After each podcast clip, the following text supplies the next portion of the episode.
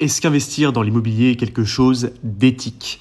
Alors, je vais te faire ce podcast parce que la semaine dernière, j'ai eu une discussion avec des amis à ce sujet-là. On parlait de, bah, fait de gagner de l'argent, le fait d'investir, le fait de créer euh, des entreprises dans le domaine de l'immobilier ou autre, et l'éthique. Parce que forcément, en France et même en général, hein, euh, dès qu'il y a de l'argent en jeu, bah, tout de suite, tout le monde devient émotionnel, tout le monde se dit ok, euh, ceux qui gagnent de l'argent, enfin tout le monde. Certaines personnes vont se dire ceux qui gagnent de l'argent, bah forcément ils arnaquent, euh, ou alors c'est injuste, ou alors quand on fait payer, bah c'est pas bien.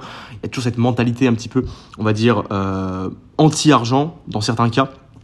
Et je pense que c'est surtout d'une incompréhension de, certains principes économiques, et on va en parler dans ce podcast. Euh, je vais pas être tout blanc ou tout noir, tu vas voir, je vais, je vais nuancer, je vais te montrer moi ce que j'approuve, en tout cas ma vision personnelle. Je vais pas hésiter à être direct et à, et à dire ce que je pense vraiment, euh, comme à mon habitude, tu le sais. Parce que tout ne va pas dans l'immobilier, tout n'est pas rose, tout n'est pas noir non plus. Donc on va commencer tout de suite avec ce que je ne valide pas dans l'immobilier. Alors on a parlé plein de fois, je pense, ensemble, dans une, des conférences que tu as dû regarder ou même dans le livre, etc. Il y a des choses évidemment dans l'immobilier que je n'approuve pas, euh, notamment en fait le marché immobilier, on va dire, pas actuel, mais on va dire euh, général. Dans, dans la plupart des villes aujourd'hui, euh, les, bailleurs, les propriétaires bailleurs euh, sont dans une situation plutôt favorable, dans le sens où il y a une demande qui est quand même assez forte en termes de logement. Je parle notamment des grandes villes, bien sûr, et où bah, forcément, quand il y a une demande forte et une offre qui est plutôt faible, eh bien, on a un déséquilibre du marché, ce qui fait qu'on peut facilement augmenter les prix et facilement vendre ou louer sans avoir une exigence démesurée vis-à-vis de la qualité de ce qu'on propose. Ça, c'est une loi économique d'un marché. Et le problème de ça, c'est que beaucoup de propriétaires bah, en font le minimum et louent des biens qui, à mon sens, ne sont pas euh, de qualité, euh, qui, ne conviennent pas à un, bien qui, est, euh, devrait être habité par des locataires. Donc c'est le fameux marchand de sommeil. Et dans beaucoup, beaucoup, beaucoup d'endroits, quand je vais sur le bon coin, parce qu'il m'arrive de regarder aussi des biens en location pour comparer, on va dire, ce que je vais proposer par rapport au marché, je vois des choses qui sont littéralement abominables. Donc dans certains cas, dans des marchés où, y a, où la demande est un peu plus faible, bah, l'avantage c'est qu'ils ne louent pas parce que personne ne veut de ça. Par contre, dans les marchés à forte demande, le désavantage c'est que des gens qui ont bah, malheureusement des moyens qui sont assez limités vont être forcés de prendre ça parce que c'est un peu moins cher que le reste. Pas vraiment moins cher vu la, la qualité, mais bref, c'est un peu moins cher donc ils peuvent pas se permettre de prendre mieux et ils vont être entre guillemets obligés d'aller dans des logements qui sont à la limite parfois de l'insalubrité. C'est quelque chose que je, évidemment, que je ne valide absolument pas.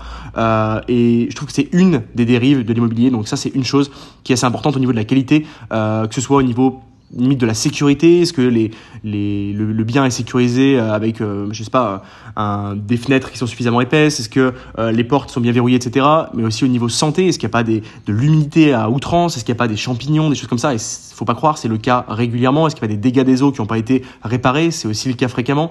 Et ces choses-là, évidemment, pour moi, ça rentre totalement en dehors de, de, de, de ma vision de l'éthique en immobilier. Ça, c'est la première chose. La deuxième chose que je valide pas, évidemment, c'est euh, Bon, la, location de micro-surface, c'est quelque chose que, euh, à mon sens, qui à mon sens n'a pas lieu d'être, ou en tout cas après chacun, après voilà, chacun fait ce qu'il veut. Encore une fois, moi je ne le valide pas, je ne le ferai jamais. Euh, C'est-à-dire louer des micro-surfaces de quelques mètres carrés, euh, notamment dans des très grandes villes, ou alors même dans des plus petites villes, louer des des chambres dans des colocations mais qui sont minuscules. Alors après la colocation, il peut y avoir des, des chambres de très bonne qualité, très grandes avec de l'espace, c'est pas du tout un problème. Mais malheureusement, il y a certains propriétaires qui vont encore une fois pousser ça à l'extrême, et dans tous les domaines, l'extrême n'est jamais bon, et qui vont du coup euh, multiplier le nombre de chambres dans leur appartement, qui vont louer des, colocations avec quatre chambres, une toute petite salle de bain et des chambres qui sont minuscules avec aucun espace commun.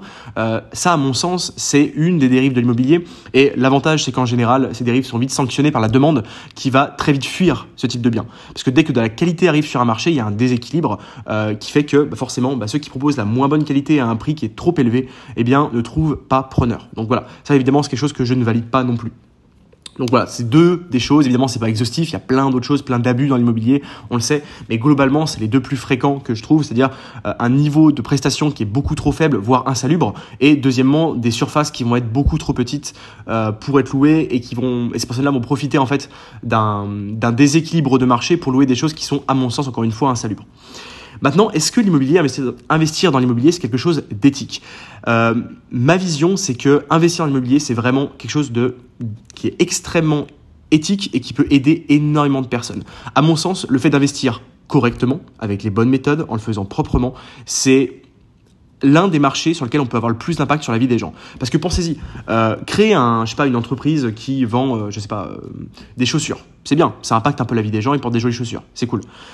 Mais ça, c'est un marché secondaire. Le marché primaire, ça va être les besoins primaires des humains, donc en l'occurrence se loger, se nourrir. Donc qu'est-ce qui a le plus d'impact? Une entreprise qui fait des, enfin, des chaussures, des produits de consommation, ou euh, quelque chose qui a un impact le plus direct sur la vie des gens, c'est-à-dire leur logement ou leur alimentation? Bon, bah, je pense que euh, tu es d'accord avec moi, ça va être évidemment le marché primaire. Et ce marché primaire, bah, nous, en tant qu'investisseurs, on le représente parfaitement et on a un impact qui est direct dessus. Puisque quand tu regardes, là où les gens passent le plus de temps dans leur vie, euh, ça va être à leur travail et chez eux, dans leur logement.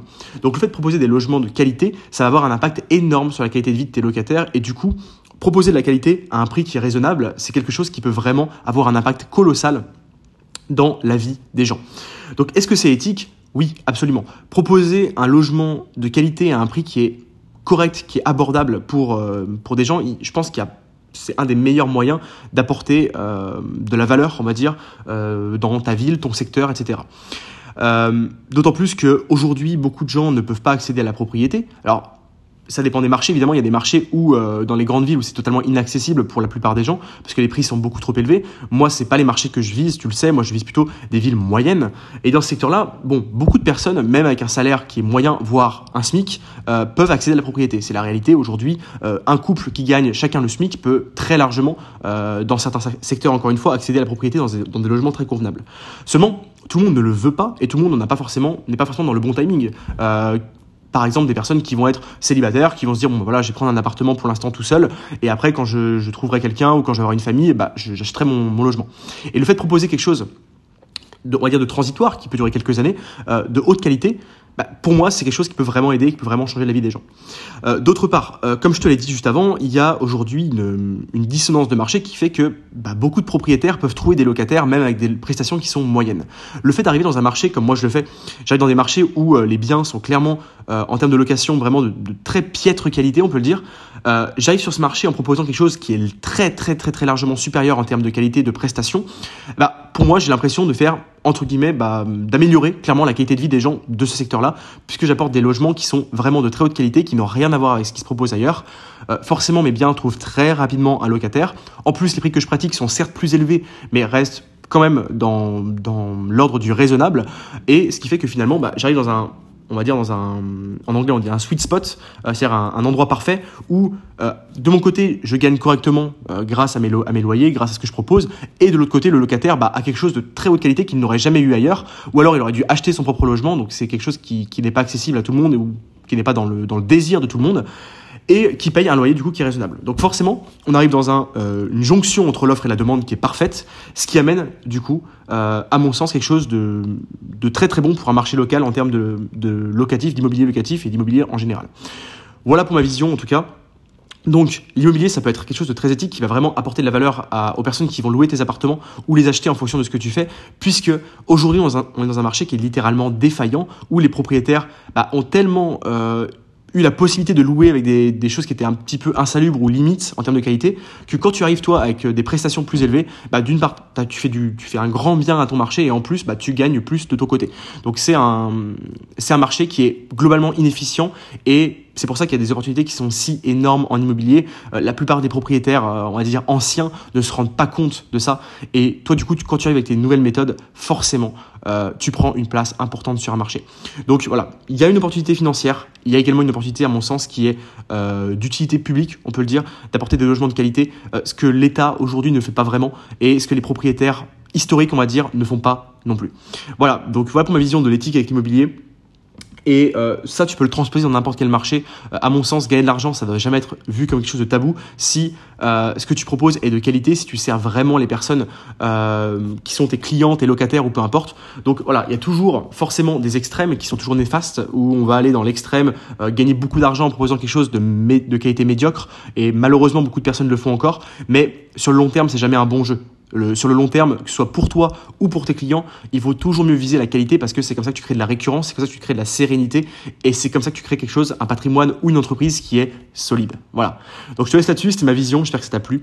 Euh, encore une fois, tu es libre de recevoir mon livre euh, directement dans ta boîte aux lettres en cliquant sur l'un des liens de la description du podcast ou en allant sur deveniraffranchi.com slash podcast. Et je t'invite également à me laisser un avis 5 étoiles sur Apple Podcast. Ça aide énormément puisque ça augmente le référencement du podcast et ça m'incite à faire de plus en plus d'épisodes. Je te laisse là-dessus et on se retrouve dans un prochain podcast.